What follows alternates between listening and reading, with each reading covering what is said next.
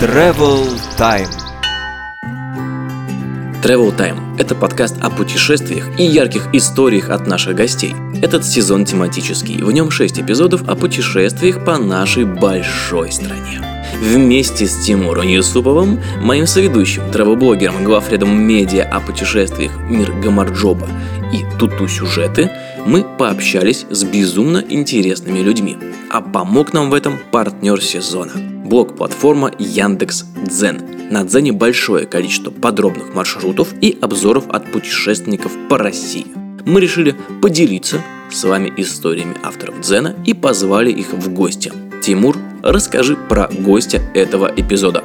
Сергей Саймон – исследователь, путешественник и блогер. Ездит на внедорожнике в Арктику, пишет и снимает про это видео. Организует самые интересные экспедиции по всему миру. Ну, хочется сначала сказать, Сергей, у тебя классная борода. Это прям зачет. Спасибо. Вообще классно, когда у всех классные бороды и все вместе собрались. Все вместе с бородами, да? Да, сразу настраивает нужный лад. Слушай, на самом деле, Сергей, спасибо, что согласился для начала к нам прийти, поговорить. Да. Это очень круто и очень приятно. Сегодня будем говорить, как во всем сезоне, про путешествия по России, но не просто путешествия по России, а о чем именно, Тимур? Сегодня, я думаю, мы поговорим про автопутешествия. Вау! Сергей-то у нас очень крутой, заядлый путешественник, который проехал вообще, мне кажется, теми маршрутами, где никто не бывал. И большинство из нас, ну уж точно мы с тобой, или уж вряд ли до многих из этих мест доедет. И сейчас я... некоторые подумают, что это мы про Сережу Пищевого, да? но нет, это другой Сергей. Почему-то да. всех автопутешественников зовут Сергей, которых мы знаем. Я думаю, знаешь, у них есть тайный клуб, который принимают только если тебя звать Сергей. Такие, окей, у тебя есть классно подготовленная машина, ты проехал много маршрутов, но как тебя зовут? Алексей? Нет, извини. А, нет, не проходишь. Слушай, Сергей, давай я, можно сразу вопросик задам? Мне э, хочется услышать, ну вот, чтобы сразу как-то задать тон нашей беседе, можешь рассказать о какой-то жести, о самом своем экстремальном автопутешествии, о самом экстремальном случае в этом автопутешествии? А, ну, я, наверное, скажу про самые сложные, потому что самое экстремальное я не знаю, как классифицировать, а вот самое сложное с технической точки зрения, психологической, с физической, это было путешествие на остров Диксон в 2020 году зимой. Мы в составе двух экипажей на автомобилях успешно добрались до острова Диксон, одноименного поселка Диксон, и, к счастью, своим ходом вернулись обратно. А, Диксон расположен на 73-й северной широте. Это считается самым э, северным населенным пунктом в Российской Федерации и, по-моему, даже на нашем континенте, на, Евразия, на Евразийском. Вот. И, собственно говоря, мы туда доехали. Это было очень сложно. Поездка была безумно просто безумно тяжелая. Мы когда туда выезжали, даже я не ожидал, хотя это у меня уже было на тот момент третье посещение Арктики, даже я не ожидал, что это будет ну, столько много приключений. А, нас встретила буквально вот с первого дня, как только мы выехали из Нового Уренгоя, нас тут же встретила метель. И вот у нас путь занял месяц, и из всего месяца в дороге у нас чистых дней так сказать, а, неветренных, да, то есть в хорошую погоду, может быть, дней 5 от силы было. Все остальное время, практически весь месяц, э, дула метель, пруга, постоянно перепады температур от нуля и до минус, наверное, 35 с ветром штормовым таким хорошим. Собственно говоря, мало того, что было физически тяжело, так еще и погода так нам давала. А, держала нас все время в тонусе. Поэтому поездка была просто такая, наверное, самая, наверное, яркая на сегодняшний день. Ну, ты как... сейчас рассказал про то, что метель, месяц, вот это все. У меня тут, когда отопительный сезон закончился, отключили батареи, сейчас начались холода, я уже думал, боже мой, что это за челлендж, как я выживу?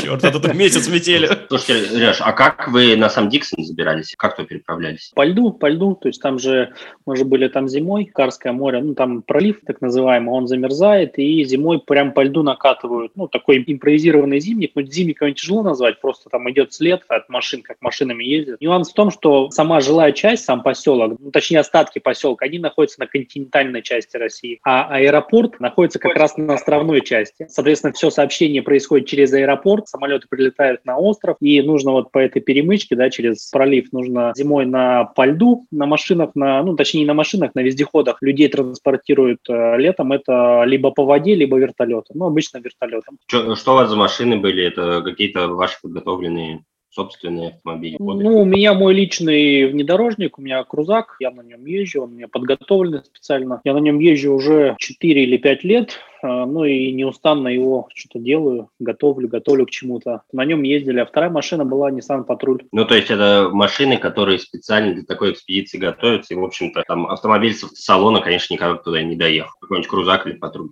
Во-первых, да, это полноценные внедорожники, рамные, полноприводные, то есть это не кроссоверы. Во-вторых, это не штатные, не стоковые внедорожники, они претерпели достаточно много изменений в плане конструкции, стоят увеличенные колеса, там дополнительные блокировки, усиленные злые агрегаты. И самое главное, это зимняя подготовка машин, потому что в Арктике бывает прохладно. Для зимы нужно машину еще и готовить целенаправленно, чтобы не замерзнуть, чтобы машина не замерзла, да, поскольку, поскольку техника тоже имеет такое свойство остывать и вымерзать, и чтобы не замерзли мы, как э, участники этой вакханалии. Машина как-то утепляется, да? Я слышал, на севере какие-то дополнительные стекла люди ставят, или пленки какие-то специальные э, термические. Ну, да, там достаточно много всяких мелких процедур и крупных. Ну, то, что вы сказали, стекла двойные обязательно, то есть по машине, по периметру с внутренней стороны у меня наклеены двойные стекла, а вторым слоем у меня оргстекло, то есть два стекла, и внутри вот эта воздушная прослойка, она как раз не дает автомобилю так быстро остывать на морозе, на холоде, да, то есть и некоторым образом а, выступает в роли термоса. Плюс, соответственно, теплошумоизоляция салона изнутри по контуру. Утепляется топливная магистраль автомобиля, да, чтобы топливо не замерзало, потому что а, зимой в Арктике приходится использовать дизельное топливо. Ну, многие автомобилисты знают, что дизельное топливо зимой оно замерзает достаточно быстро. Такое свойство у, а, у солярки, что оно при минусовой температуре начинает парафиниться. Но чтобы этого избежать, топливная магистраль утепляется специальным образом, утепляется топливный фильтр, утепляется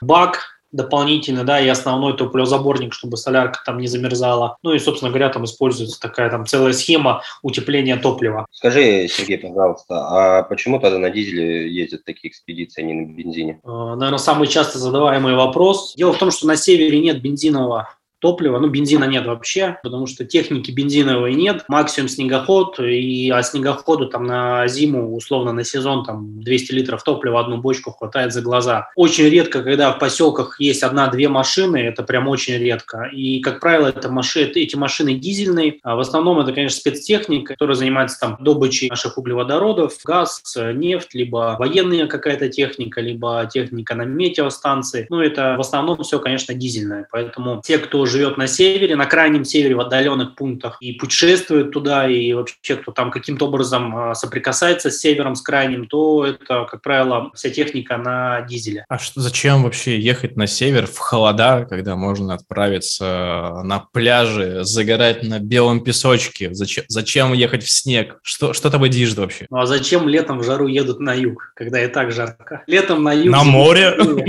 На море? Не знаю, философский вопрос. Каждый наверное, ездит на север по каким-то своим личным мотивам. Ну, вот лично для меня, например, север – это ну, некоторое уединение с собой, да, то есть мне там, так называемый дзен, то есть когда вокруг тебя вообще никого нету, там на сотни километров, а то и тысячи, ну, интересно, прикольно, едешь, и ты действительно один находишься, то есть это вот такая полноценная медитация. Ну и плюс, опять же, дух первооткрывательства, к счастью, еще присущий многим мужчинам, вот охота открывать что-то новое, новые истории, показывать этим, э, эти истории истории снимать и делиться этими историями с, ну, с другими людьми, со зрителями. Например, на Дзене. Да, в том числе, в том числе и на блог-платформе Дзен, где я в том числе веду свой канал. Класс. Кстати, кто еще не подписан на Сергея на Дзене, обязательно подписывайтесь. Там просто чумовые истории. Сергей, скажи, вот э, у тебя много достаточно путешествий, такие экстремальные места нашей страны. Можешь вспомнить, был ли, возможно, может и не было, такой момент, когда ты думал, ну все, здесь я и останусь. Не в смысле это так хорошо, а в смысле сама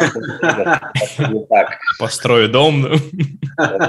Да нет, наверное, таких не было моментов, что прям как бы все и, и, и тушите свет. Нет. То есть самое главное а, в любой ситуации это никогда не опускать руки и всегда желать вернуться домой. То есть почему многие солдаты возвращались домой? Ну, потому что их дома кто-то ждал, и они хотели вернуться домой действительно. Ну, немножко такая, наверное, философская тема, уход в сторону. Дело в том, что у нас с различными сказками, детскими историями, да, то есть в том числе вот э, историческими всякими фильмами нам прививают такой стереотип, да, то есть героя, что человек, там, герой должен где-то погибнуть в конце, дойти и погибнуть в конце. То есть это, я считаю, неправильный стереотип, то есть нужно дойти и вернуться обратно. Погибать нигде не, не надо. Вот, а может, по крайней мере, надо рассказать о своем подвиге, я так думаю. Ну, да, я да. спрашиваю, я просто помню лет 10, наверное, уже назад была серия, был такой сериал про дальнобойщиков в разных странах мира, то ли National Geographic его снимал, то ли еще кто-то. Там был выпуск про русского дальнобойщика, который ездит по трассе Колыма, по-моему, из Магадана в Якутск. И вот он рассказывал эти истории, как они там зимой, когда у них замерзала солярка или еще что-то. Они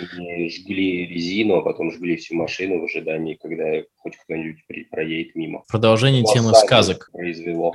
Колоссальное впечатление? Ты представляешь, ты находишься просто посередине ничего практически. У тебя сломалась машина, на улице минус 50 или минус 60, а тебе совсем не хочется помирать, и ты снимаешь вначале колеса, жжешь эти колеса, потом поджигаешь еще что-то. И уйти ты никуда не дойдешь. Твоя единственная надежда на то, что пока машина вся не догорела, кто-нибудь проедет. Это прям какая-то такая, мне кажется, невероятная, страшная вещь. Нет, Тимур, я не представляю себя в такой ситуации. Потому что ты не сможешь снять колесо с КамАЗа, да? Да, это как минимум. Я вот, кстати, умею. Я даже в автошколе учился на права категории С, и я разбортировал колесо от КамАЗа. Но это такая страшная история, потому что инструктор говорит, если вы будете плохо его разбортировать, когда отжимаешь резину, поверх диска еще такой круглый диск. Он говорит, отлетает со скоростью километров 50 и легко сносит вам голову, если вы плохо будете стараться. Мы очень сильно старались. Моя мотивация, да.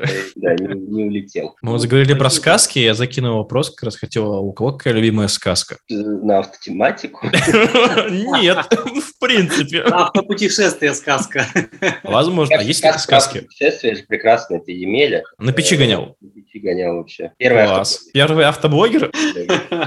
Да, класс. Э, Сергей, у тебя есть любимая сказка? Никогда на эту тему, честно, не думал. Давайте подумаю сейчас до конца передачи. И в конце, наверное, попробую ответить на этот вопрос. А сейчас вот немножко, да, то, что хотел добавить от себя комментарий по поводу истории, когда людям приходится на севере жечь колеса автомобилей в ожидании спасения. Такое, к сожалению, практически ежегодно случается. Буквально вот в том году точнее в этом году, в начале года, по-моему, на новогодние каникулы, может быть, в декабре, я вот уже что-то даже не, не припомню так точно. А, ребята ехали, двое ребят на автомобиле ехали из Якутска в Магадан. Такая достаточно шумная история была. Они сбились с дороги, навигатор их повел не по нужной дороге, и топливо закончилось, машина заглохла, и они замерзли там. Точнее, одного спасли, а второй замерз насмерть. Вот это было буквально совсем недавно. Такая печальная история. Это как раз в теме того, чтобы поехать на север, нужно готовиться, нужно автомобиль готовить, готовить, нужно самому готовиться, заниматься, то есть, ну и быть каким-то образом подготовленным не, в, не только физически, да, но и психологически. самое главное, обладать навыками выживания, да, то есть навыками ремонта, действия там в экстремальных условиях холода. У меня тоже было, у меня тоже машина замерзала, топливо перемерзало, и тоже я там проводил эксперименты всякие зимние в Арктике. Планирую так в следующем году тоже повторить. Скажи, пожалуйста, правда говорят, что на севере вообще, там, где холодно, водители намного отзывчивее, и не может быть такого, что ты сломался, и машина проедет мимо, не остановится, чтобы помочь. Есть такое мнение, да, есть такая история. Но, опять же, не хочу никого там обидеть, да, никаких северных водителей, то они ребята часто обидчивые бывают. Я сталкивался с ситуациями, когда люди проезжают. Когда на севере холодно, никого нет, а люди проезжают. Я с таким сталкивался. Но также сталкивался и с тем, что люди останавливаются очень часто. Если ты стоишь, да, если что-то происходит, то всегда,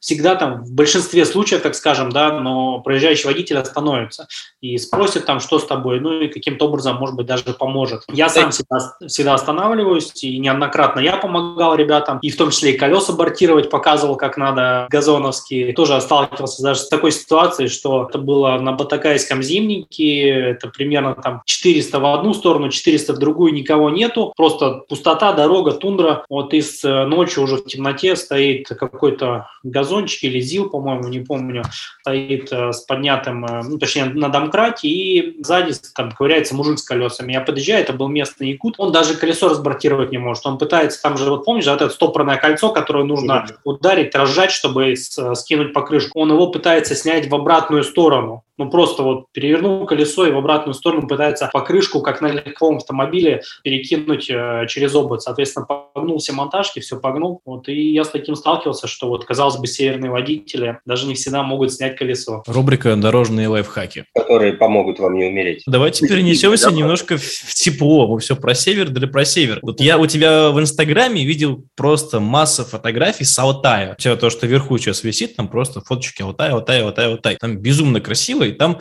э, теплее. Это что за экспедиция была? Из, что-то из последнего или это старые фотографии? Ну, скорее всего, это из последнего. Я буквально две недели назад вернулся с Алтая, у меня там был тоже коммерческий тур. Ну, условно, мы проехали там основные такие ключевые интересные локации на Алтае. Вот, и планировали мы уйти в Тыву, дальше потом в Тыве, и через ТУ в, в Красноярске закончить проект, этот пробег. Но, к сожалению, там планы немножко поменялись. У меня немножко машина вышла из строя, там а, плюс э, экипаж э, ребят колесо потерял. И в итоге мы, ну, примерно там дня на три, наверное, сократили маршрут и проехали только Алтай, и потом вернулись обратно. Алтай я люблю, на Алтае был я уже неоднократно. В следующем году снова поеду. Алтай, да, там значительно теплее, особенно лет. А, расскажи, пожалуйста, ты вот сейчас сказал про коммерческую поездку. Я правильно, я увидел, что ты собираешь экспедиции, в общем, с тобой в какое-то путешествие может отправиться любой желающий. Можешь рассказать, как это вообще устроено, как попасть, какие-нибудь требования, может быть, есть к тем, кто хочет поехать с тобой?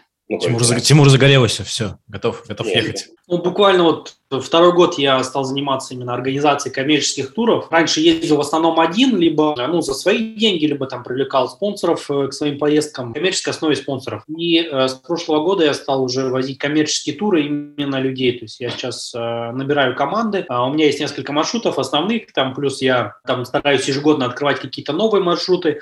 Я пишу по этим маршрутам программу, составляю программу, приглашаю людей в качестве пассажиров ко мне в экипаж, плюс также человек может, если у него есть свой внедорожник подготовленный по определенным требованиям моим, то он может поехать на этом внедорожнике. И мы таким образом командами путешествуем там на разных локациях. Вот как раз сейчас вернулись с Алтая. Это несколько машин, не один экипаж такая поездка? Да, это, как правило, несколько, несколько автомобилей. Я не стараюсь набирать большие группы, чтобы, ну, чтобы людям было комфортнее, чтобы мне было проще всем этим следить, да, все это контролировать как организатору, при необходимости оказывать помощь, кому нужно. Как правило, это группы небольшие, там 12-15 человек максимум. Попасть может абсолютно любой человек, ну, практически любой, да, если это человек адекватный, здравый, если с ним все в порядке, если у него нет каких-то там медицинских противопоказаний, да, если он здоров. Если он на своем автомобиле, то если у него автомобиль должен быть полноценный внедорожник, полноприводный, и там в зависимости от маршрутов, куда мы едем, да, то есть есть определенные требования к подготовке. То есть есть маршруты более простые, где там подготовка автомобиля, ну, минимальная, да, то есть там на уровне просто правильная резина, да, и запаса топлива. И есть маршруты там повышенного уровня сложности, например, там в Арктику, на остров Белый в следующем году я хочу повести группу. Там уже, конечно, требования техники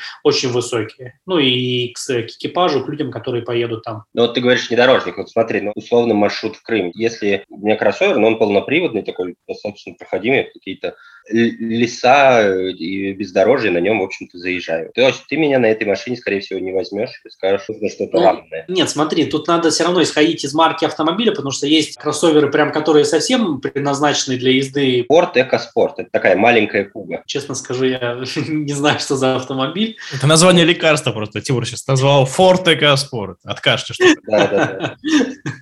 Так я тоже использую. Ну, вот в любом случае нужно отталкиваться от автомобиля, потому что есть, да, кроссовер кроссоверы, которые дадут фору, так сказать, любому а, внедорожнику, например, Лада Нива, да, или как. То есть это тоже кроссовер, но это кроссовер с очень высоким уровнем проходимости, и в свое время, там, как только а, Нива, когда только появилась на рынке а, Советского Союза, и в течение там 10 или 15 лет Нива занимала стабильно первые позиции во всех мировых профи-гонках, в том числе и, и на Дакаре. И Нива, ну вот именно та советская Нива, первая Нива, обладала просто безумными а, показателями проходимости. Вот есть там... Знаю, до сих пор продают это в Германии, есть продажи еще где-то в Европе, покупают вполне себе. Как бы странно не звучало, но Нивы до сих пор производят, так же, как и УАЗ-Буханка, да, ее тоже до сих пор производят и продают, хотя на самом деле я считаю автомобиль в некотором роде опасен, наверное, для окружающих и для водителя, ну, я имею в виду в плане своих технических характеристик, он не очень безопасен, наверное, все-таки, вот, но его, тем не менее, продают. И это вот просто к вопросу о том, кроссоверы бывают разные, то есть можно кроссовер взять, подготовить, да, и он будет действительно соответствовать маршруту, маршруту, а можно купить тоже какой-нибудь современный и модный автомобиль, который называется вроде как кроссовер, у него вроде как даже там интеллектуальный полный привод, но по факту он вообще никуда не сможет проехать. Ну и опять же маршруты, то есть какой маршрут? Есть маршруты простые, прогулочные, есть маршруты сложные. Опять я же смотрю всегда по составу группы, да, то есть что за группа, какие автомобили, если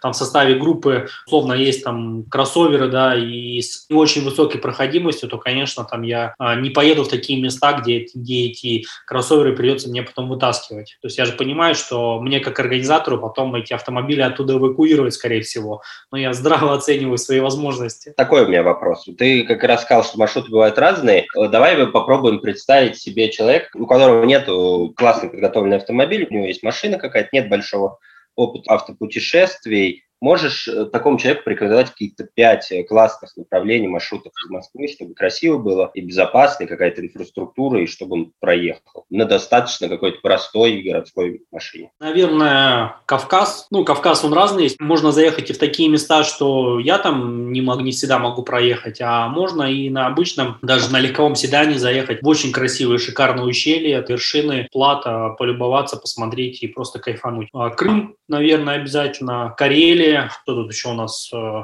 рядом-то. Ну и из близкого, наверное, все. То есть можно съездить на Кольский полуостров, э, куда-нибудь в районе Териберки, например, да, то есть там хорошая дорога, летом туда спокойно можно проехать на легковом автомобиле даже. На рыбачьи уже, наверное, не получится, а вот э, сюда Териберка, там Хибины тоже, это, ну это все Кольский полуостров, тоже красивые места. То есть туда можно запросто проехать. Ну и какая-нибудь, наверное, Ленинградская область, но она достаточно большая. Тоже там есть где поездить, что посмотреть. Ну, она так плавно переходит в Карелию, и уже туда уходит дальше на север. Меня еще впечатлила Архангельская область, и кажется, достаточно до многих мест там можно доехать на обычном. Да, Архангельская область тоже интересное место. Я, к сожалению, там практически не был нигде. Вот только планирую, может быть, осенью туда съезжу на разведку маршрута. То есть Архангельск, там очень много дорог, практически везде есть дороги, да, и считается такой исконно тоже русский север, то есть э, даже не, даже не столько русский север, сколько просто старая Русь, да, так называемая, да, старая Россия. Очень много церквей каких-то старинных деревушек, памятников архитектуры, зодчества. Тоже очень красивые места, вот туда тоже можно запросто Прекрасно сохранилась еще деревянная архитектура из-за особенностей климата, там не гниет, куча срубов, которым по 200 лет. И это, конечно, невероятно. Они такие огромные еще. Ты был в Карелии, ты видел.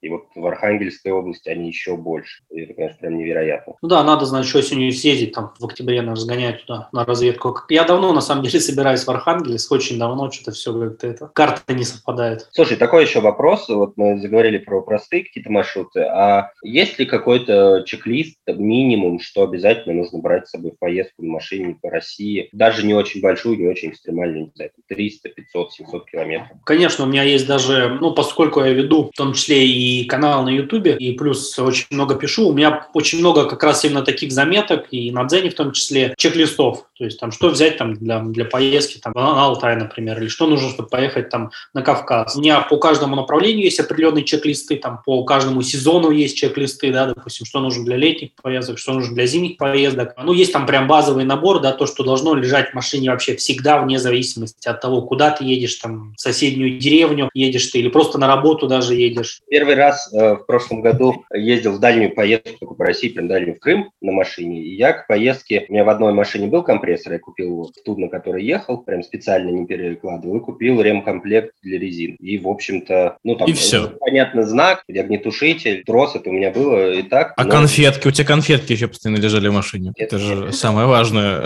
Я, я предлагаю сейчас разобрать какой-то базовый чек-лист, а серию чек-листов мы можем, например, к описанию к выпуску прикрепить, как раз, который ты сказал, на Дзене есть, мы сделаем там прям ссылочки на них дадим с чек-листами. А, а сейчас вот что-то базовое. Что мне докупить и положить в машину? Вот. Ну, начиная, наверное, с самых там базовых вещей, там а, запаска, болотник, домкрат, это должно быть, и это должно быть проверено, потому что очень часто я а, сам лично сталкивался с тем, что, во-первых, люди не умеют менять запаску, да, когда это приходится. А во-вторых, эта запаска может не подойти, то есть даже опытные ребята на это ловятся. Вот буквально вот на Алтае у нас один из экипажей попался на то, что у него запаска была другого размера. Когда они пробили колесо, соответственно, они не смогли поставить запаску другого размера, и пришлось искать четыре колеса новых. С трудом, с большим, но, к счастью, удалось найти, потому что нельзя ставить разные колеса на один автомобиль. То есть это плохо закончится для ходовой части автомобиля. То есть домкрат, запаска, баллонный ключ, это все должно быть э, проверено, это все должно быть работано. Домкрат должен быть смазан, он должен поднимать автомобиль. Баллонный ключ должен подходить, он должен быть нужного размера,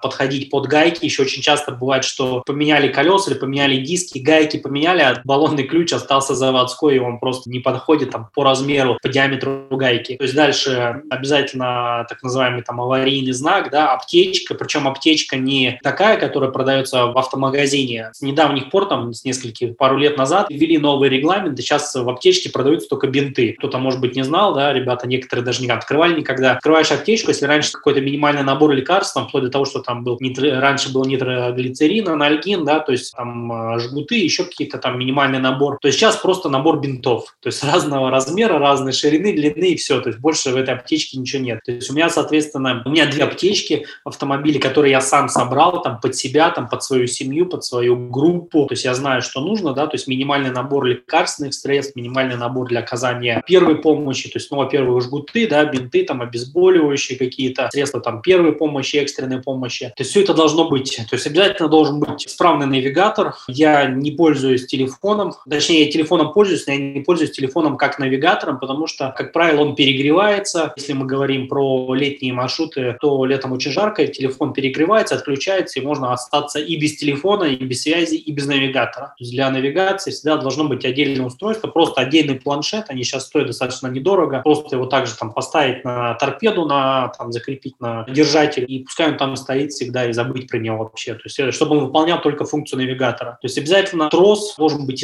исправный, то есть трос должен быть целый и должен соответствовать э, весу автомобиля. То есть, опять же, не купленный там наугад, э, просто многие заходят в автомагазин, там, дайте там мне набор, да, увидел, там, взял самое дорогое или самое дешевое, когда размотал, там, он развалился или там оборвался, или там не подходит крюки. А плюс на автомобиле обязательно должны быть прицепные устройства, это тоже надо проверить. На современных автомобилях сейчас прицепные устройства, коуши, да, так называемые, они вкручиваются, очень часто они теряются, если вы тем более не первый владелец автомобиля, то есть вероятность, что он где-нибудь потерян уже, то есть вы его никогда не проверяли, и когда вдруг приспичит там где-то автомобиль буксировать, транспортировать, то есть этого коуша может не быть, либо он может не подойти, либо от другой автомобиля, от другого автомобиля, то тоже бывает, это все нужно обязательно проверить. А, то есть дальше обязательно, да, минимальный набор там еды и воды, потому что можно попасть где угодно, остановиться можно где угодно, у вас может сломаться, просто может закончиться бензин где-нибудь на трассе, да, и представьте, там летом жара, там где-нибудь в Краснодаре 40 градусов, а вы едете с ребенком, с детьми, там, с женой, у вас закончился автомобиль. К сожалению, у нас так повелось, что сейчас очень мало водителей останавливаются, ну, когда кто-то голосует, да, сломался автомобиль, очень редко останавливаются, в основном все проезжают, и а, можно летом хорошую погоду, там, светлый день простоять там много часов на трассе, чему я тоже был свидетель, и как бы и сам останавливался всегда, и плюс там кто-то где-то ребята рассказывал, что реально можно там 5, 8, 10 часов простоять на трассе, никто не остановится. Просто попасть в зону, где нету сети, и все, то есть вы ничего не сделаете. То есть если у вас нет ни воды, ни еды, а маленькие дети там, ну, да и просто если взрослый человек, все равно как-то нужно, ну, переждать это время, подкрепиться. То есть обязательно должен быть минимальный набор, там, хотя бы несколько шоколадок и обязательно там, ну, пятилитровка воды, как минимум. То есть в идеале, конечно, да, это все нужно считать, там, исходя из количества экипажа, сколько там человек и насколько вы едете. Плюс обязательно, да, запас топлива. Хотя бы канистра 20-литровая, если у вас не подготовленный внедорожник, нету второго бака,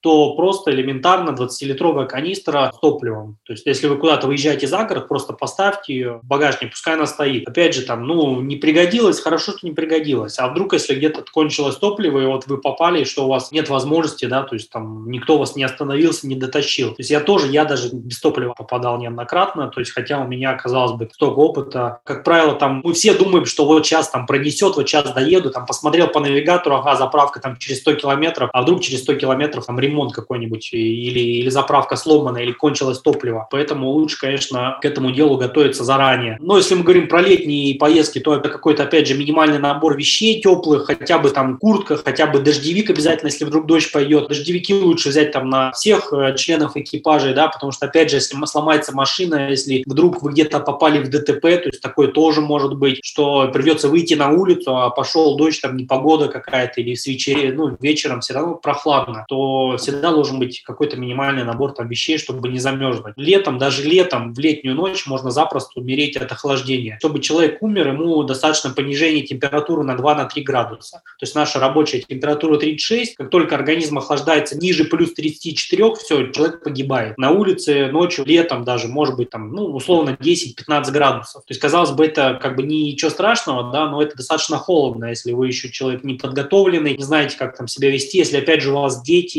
женщины, там, пожилые люди, то у них, как правило, организм всегда более слабый, и он не всегда может справиться с такими нагрузками, такими перепадами. Вот. И к вопросу ДТП, а, здесь тоже нужно быть ну, немножко подготовленным. Во-первых, всегда возить огнетушитель, причем огнетушитель должен быть исправный, не просто купленный где-то в автомагазине, а проверенный. То есть на всех огнетушителях на современных стоит э, датчик, да, то есть который показывает уровень заряда. Если огнетушителем долго не пользоваться, то, как правило, там за год, за два заряд падает. То есть его нужно возить опять, ну, перезаряжать, либо просто выкидывать, покупать новый. Но многие огнетушители, они многозарядные, я просто вожу там раз в год, раз в полтора года свои специальную службу, их заряжают, и потом можно опять э, ими пользоваться. Ну, это, наверное, такой вот прям самый, наверное, базовый набор я уже перечислил. То есть дальше уже можно там углубляться там до бесконечности. Я сейчас перечислил, мне кажется, для всего этого отдельный прицеп еще нужен просто. Или это все в багажник помещается? Да нет, не нужно никакого прицепа, все это запросто умещается в багажник. И причем я перечислил, большая часть из этих вещей – это вещи, ну, во-первых, либо предусмотренные нашими правилами дорожного движения, да, которые должны быть в машине, либо это вещи, которыми мы пользуемся и так постоянно, которые просто как бы у нас должны быть, это вещи наши повседневные. Просто мы, ну, мы живем в таком мире, да, где у нас как бы мы вышли из дома, у нас куча магазинов вокруг, у нас куча инфраструктуры, кафешек, заправок, и кажется, что вот оно вот везде вот так. На самом деле, когда мы выезжаем за город, то все это очень резко заканчивается. А ввиду того, что мы живем вот в этой среде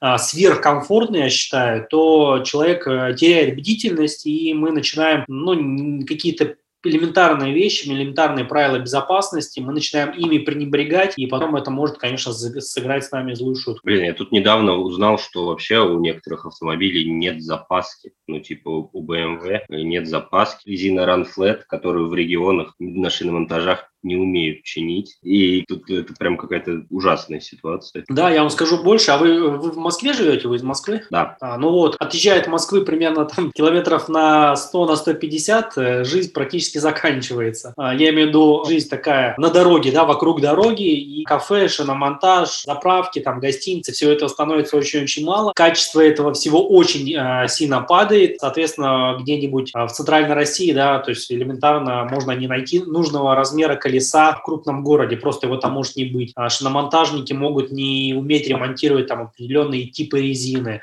То есть, э, если у вас там сломался диск, вам могут просто нигде не заварить. Ну и много-много нюансов. То есть, это вот опять же к вопросу тех комфортов, в котором мы сейчас живем внутри крупных мегаполисов. Как только мы выезжаем из этих мегаполисов, то э, среда становится сверхагрессивна к нам. Это просто мы не подготовлены. Да, я, я согласен. Я вот, собственно, в прошлом году, когда ездил в Крым, пробил колесо под Евпаторией, ну так прям порвал колесо, и в итоге ближайшее место, где я нашел похожую резину... Курске, да? Не, в Симферополе, а это сколько, километров 150, не очень комфортно, и чувак не мог продать в этот день, когда мне нужно было на следующий или через день, он мне мог эту резину отдать, и только два колеса, а не одно. В общем, это прям такое. В Москве недавно тоже об бордюр разрезал себе колесо, Авито 5 минут, и как бы в радиусе, по-моему, клиентов 15 от дома куча предложений. И это, конечно, начинает тебя разбаловать, и ты такой, ну, так вести. И немножко расслабляешься. Этого делать, наверное, нельзя. Да, то есть обязательно нужно всегда очень ответственно подходить к дороге, да, к автомобилю, к себе, к жизни. Ну и самое главное, к жизни окружающих, потому что очень часто же мы ездим не одни, путешествуем там с семьей, с детьми, у них очень высокие требования. Я почему постоянно говорю про детей, потому что у меня их трое, и я очень часто путешествую с семьей и с детьми. Я знаю, что такое ехать одному и что такое ехать там целой семьей. Совсем разные вещи. Слушай, скажи, пожалуйста, а ты вот по городу тоже едешь на этом своем огромном э, крузаке с огромной запаской, подготовленным на страшной резине с лебедкой и вот этим всем. Или просто на минивене. Ну, сейчас семейном. пока, к сожалению, да, я на, на своем внедорожнике езжу, и в том числе по городу. То есть, ну, просто в городском режиме он у меня выглядит чуть менее агрессивным, потому что я не ставлю там очень большие колеса на него между э, сложными экспедициями. То есть, это все-таки автомобиль больше похож на гражданский, нежели там какой-то боевой. Но, тем не менее, я передвигаюсь на нем. Трансформер такой, оп-оп, и уже другая машина. Замаскировался. Класс. Давайте, наверное, за финалем следующей темой.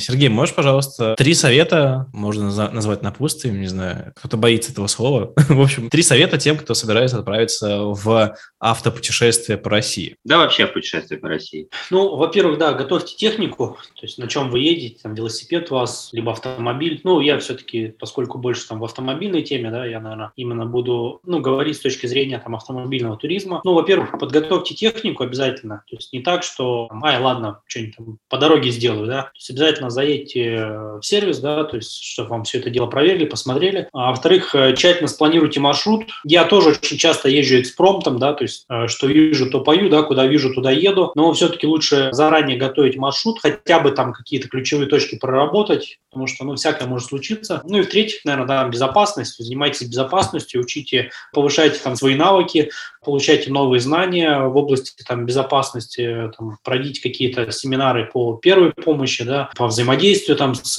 с экстренными службами. То есть и уже тогда можно спокойно отправляться куда-то на маршрут. Класс. Класс. А ты, вспом... ты вспомнил сказку? В конце еще к сказке хотели вернуться. Наверное, «Колобок». «Колобок»? Почему она? Он да. тоже катится постоянно куда-то, мне кажется. Ну, да. Круглый, как колесо, и все время куда-то катится. Синдром дороги. Отлично. Ну что ж, спасибо тебе большое за то, что уделил время, пришел, пообщался, рассказал э, свои классные истории про белых медведей и про автопутешествия. Спасибо тебе большое. Тимур, твои слова прощания. Я пошел смотреть экспедиции Сергея, подбирать себе что-нибудь. У меня вот вроде зима и весна более-менее свободны, так что жди. Может быть, постучусь скоро в личку, буду напрашиваться. Спасибо тебе большое, круто было пообщаться, много интересного нового узнал, вдохновился и впечатлился. Класс. Супер, да, да. все, хороших путешествий тебе и всем, всем вообще хороших путешествий. Друзья, путешествуйте, ставьте э, пятерки нам в iTunes и продолжайте путешествовать. И еще раз ставьте оценки нам в iTunes. А потом снова путешествуйте.